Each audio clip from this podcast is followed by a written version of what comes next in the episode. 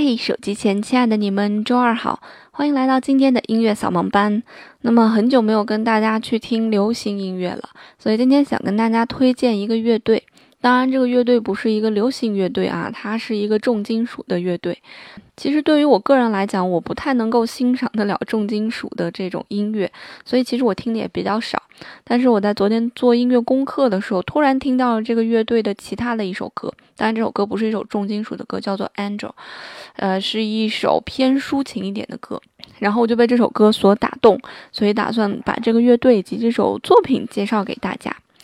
那么犹大圣徒这个重金属乐队，他们大概是在一九六八年成立的，所以算算到现在，差不多这个乐队成立也快五十周年了啊！啊，他们成立在这个靠近伯明伯明翰的地方。那么伯明翰在哪儿呢？啊，如果以伦敦为原点的话，那么伯明翰就在伦敦的差不多是上北下南左西右东，啊，东北朝东北的方向去啊，嗯，车程大概在两个小时左右吧。啊，我当时是在诺丁汉上的学，然后据说伯明翰是这个英国英格兰的第二大城市嘛，啊，所以就兴致勃勃的来到了伯明翰。结果一看，我说我的天哪，这也叫第二大城市啊，简直就呵呵了。那其实英国的很多城市都非常的小，英国的整个国家都非常的小。那么从英国的最南端，如果开车一直开到最北端的话，差不多十多个小时就够了。那么，如果从伦敦坐火车到爱丁堡或者格拉斯哥，就是到苏格兰，啊，差不多五个小时左右，差不多就就够了。尽管英国这么小，但是它还是在音乐方面有很多突出的成就。其实最令他们自豪的应该是科学方面吧，啊，有像牛顿这样的大神啊。那么在学术方面又有牛津和剑桥这样高等的学府啊。那么在古典音乐方面，其实英国人是比较这个生气的，因为其实，在古典音乐界里面，这个英国没有太多。太知名的音乐家，像我们知道的贝多芬啊、巴赫啊、啊勃拉姆斯啊，都是德国人。那么莫扎特呢，是呃奥地利人啊。那么肖邦呢，是波兰人，后来去了巴黎。那么在巴黎有很多知名的音乐家，比方说我们上以前跟大家讲的德彪西啊、啊拉威尔啊。那么呃，英国有哪个知名音乐家呢？古典音乐家呢？啊，最知名的就是亨德尔。但是非常抱歉的是，亨德尔是一个德国人，他最后变成了英籍。啊，那就是到了英国之后改变自己的国籍了，然后最后去世了之后呢，被葬在了威斯特威斯敏斯特大教堂。啊，那么除了亨德尔之外，还有一个比较知名的音乐家叫做艾尔加啊，艾尔加也算是英国非常知名的一个音乐家了。大家听这个名字可能觉得非常的陌生，但是他有一首小品，大家应该是非常熟悉的。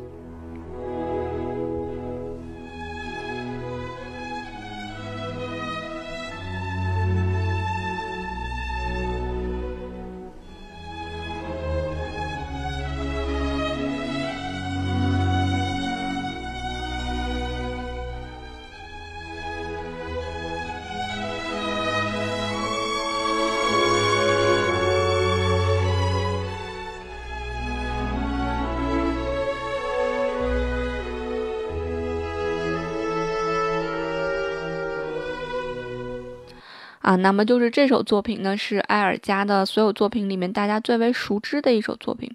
那么除此之外，他的一部大提琴的这个协奏曲，啊，也在古典音乐史上是非常有名的。那么除此之外，英国好像就没有出现太多的古典音乐的这个大一些的作曲家了。但是在英国不得不提的一个非常知名的乐队呢，就是披头士乐队了啊，The Beatles。那么披头士他们是在利物浦生长以及 发芽和走红的，所以在利物浦呢有一个披头士的 museum 有他们的一个博物馆。那么在一层有售卖他们的很多周边，那么在地下一层呢有呃披头士这个乐队曾经用过的一些物品，然后以及他们的一些故事。如果你是披头士的歌迷的话，一定要去这个博物馆去看看。当然，还有披头士原先，嗯，驻唱过的酒吧，很多人也是慕名的前往啊，去感受一下这个气氛。其实，英国是一个非常崇尚这个酒文化的这样一个国家吧。很多人都觉得英国人应该是文质彬彬的啊。嗯，确实，他们在白天是很绅士、很文质彬彬。啊，因为穿着制服，然后长得又帅，就是英国真的遍地是帅哥。啊，高鼻梁，这个黄头发，蓝眼睛，非常的帅，然后身形又好，他们又喜欢健身，所以穿上制服真的是流口水。嗯，但是在晚上呢，他们通常都会到酒吧去打发自己的时间。英国人的酒吧文化是相当疯狂的，基本上是在每一个城市的市中心，每一天晚上都会有各种各样的醉汉。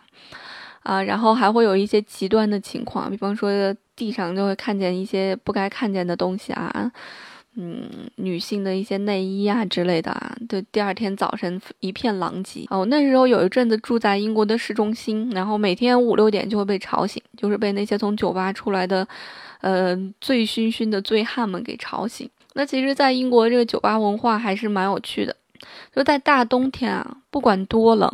只要女生去酒吧，就会穿的特别的暴露，暴露装、高跟鞋、超短裙，这绝对是英国女生的一个标准的一个搭配，啊，很多男男生想到这一点，可能都会觉得要流口水了。哎，但是其实英国的女生，大多数女生啊，她们的身形都比较壮硕，要比我们亚洲男生的身形壮硕好多，啊，从个子上面也比较那个高大啊，那么从体积上面来讲也比较的庞大，所以一般亚洲男生也就是看一看就过了啊。所以其实英国女生也没有大家想的那么美，就是因为她们其实是饮食结构的不合理，尽管脸和皮肤都非常好。但是绝对的身材的不好，英国人非常逗，他们基本上是晒不黑的啊。我曾经住在外国人家，只要一有太阳啊，他们家的闺女就会穿着比基尼，儿子就会穿那个三角裤衩去那个他们家的花园晒太阳。就是英国人非常奇特，他们白人非常奇特，就是怎么晒都晒不黑。那么从而他们就非常想把自己给晒黑，所以他们的粉底的色号呢，都会买这个黑几号的。所以有一次我去法国买粉底。然后，呃，服服务员问我啊，说你想买一个深色号的还是浅色号的？我说我要买个浅色号显白的。然后他就给了我个色号。然后我回来一试，别人都会说说，哎，你今天怎么这么黑？怎么脸色不好？然后后来才知道，原来真的欧洲人和亚洲人对于这个审美真的是有差别的。他们真的是就觉得小麦色和黑一点会比较好看啊，不像我们，我们就会觉得是一白遮三丑嘛。那么其实说到酒吧文化呢，就不得不提这个英国的这些乐队。那么其实英国有非常非常多非常嗯好的一些乐队。嗯，那么今天跟大家介绍的这个犹大圣徒呢，其实就是在，呃，重金属的这个领域里面算是非常知名的一个乐队了。但是他们好像在中国并不是很知名，啊，就是因为可能一方面是我们听接受这种音乐类型会比较少一些，啊，再一方面又是他们成立的年数也比较早了吧。一九六八年，所以大家可能都不太熟悉这个乐队。当然，这个乐队他们有一些非常开创性的举动，比方说，他们这个乐队有五个人，啊，他们是以是双吉他的一个乐队。我们知道，一般乐队只有一把吉他嘛，但是他们是有两把吉，而且他们的这个主唱。被誉为是最伟大的主唱，没有质疑啊！他的嗓音也是非常吸引人。待会儿跟大家去分享那首《Angel》的时候，大家就会被他的嗓音去吸引啊。那他们也是获得了这个“金属上帝”的这个称号，在全世界的专辑销量差不多超过了三千五百万。啊，那他们这个这个乐队啊，其实这个主唱啊挺逗的，呃，这个主唱是一个同性恋哈，他们在前一阵子就是公开向这个公开跟人家男生表白啊，啊，特别逗。那么犹大圣徒的音乐曾经还引发了呃一起自杀案件啊，就是大概在一九八五年圣诞节前吧。两个小青年听了犹大圣徒的音乐之后呢，啊，那个拿着猎枪啊，一个一个当场毙命，然后一个是打掉了自己半边脸，然后勉强的活了下来。那么在警察到了现场之后呢，发现了犹大圣徒的这个专辑。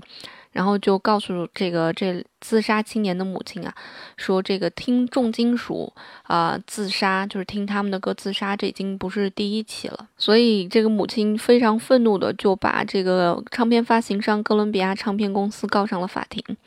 啊，那么在做案件分析的时候呢，在这张专辑里面有一首歌，我就不说哪一首了。啊，从它的低频里面。剥离出来了一个声音，叫做 “Do it”，就是做吧，做。所以有人就分析说，说这是不是一个潜意识的一个呃灌输，就告诉你要去自杀啊，又是这种重金属的音乐，又有这种低频的暗示的信息。嗯，当然，这个案件最后是没有胜诉啊，没有判说哥伦比亚公司要负负责任，所以证明这个潜意识在法官看来是不存在的。但是这个事件被写到了一本书里面，叫做《洗脑术》，啊，也是一本畅销书。如果大家感兴趣的话，可以看一看。那我也是通过这本书知道的，这个乐队叫做犹大圣徒，所以拿来他们的歌听一听啊。看看自己会不会干出一些极端的事情来。当然，我听了几首重金属的音乐之后，我就很无聊的就把它关掉了。我翻开他们的歌，从他们的热热门歌曲开始听，然后第一首歌开始听，然后听到了下面要跟大家放的这首《Angel》，啊，确实非常的好听，不是一首重金属撕心裂肺的歌啊，是一首抒发自己内心情感的一个歌。再加上这个最伟大的重金属乐队的主唱用他最特别的这个词。新的声音来给大家唱出来这样一个心事啊，我觉得非常的感人。那这首歌就送给大家啦，来自于犹大圣徒 Angel。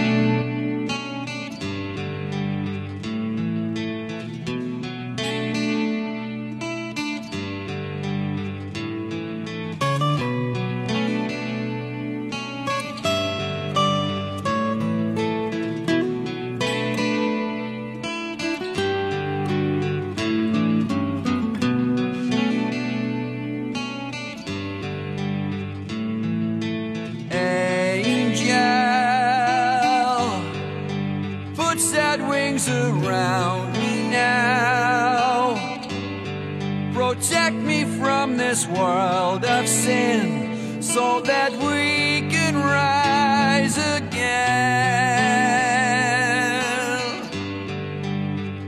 Oh, angel,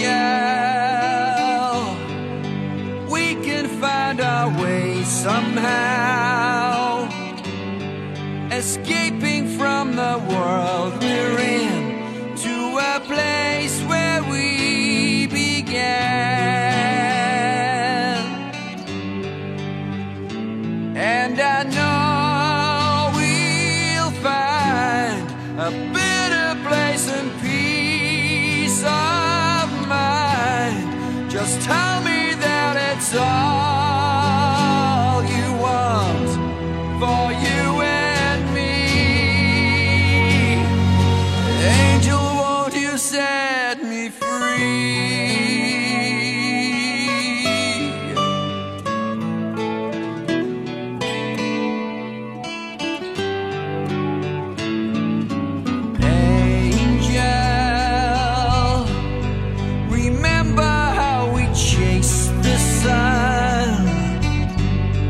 than reaching for the stars at night as our lives adjust.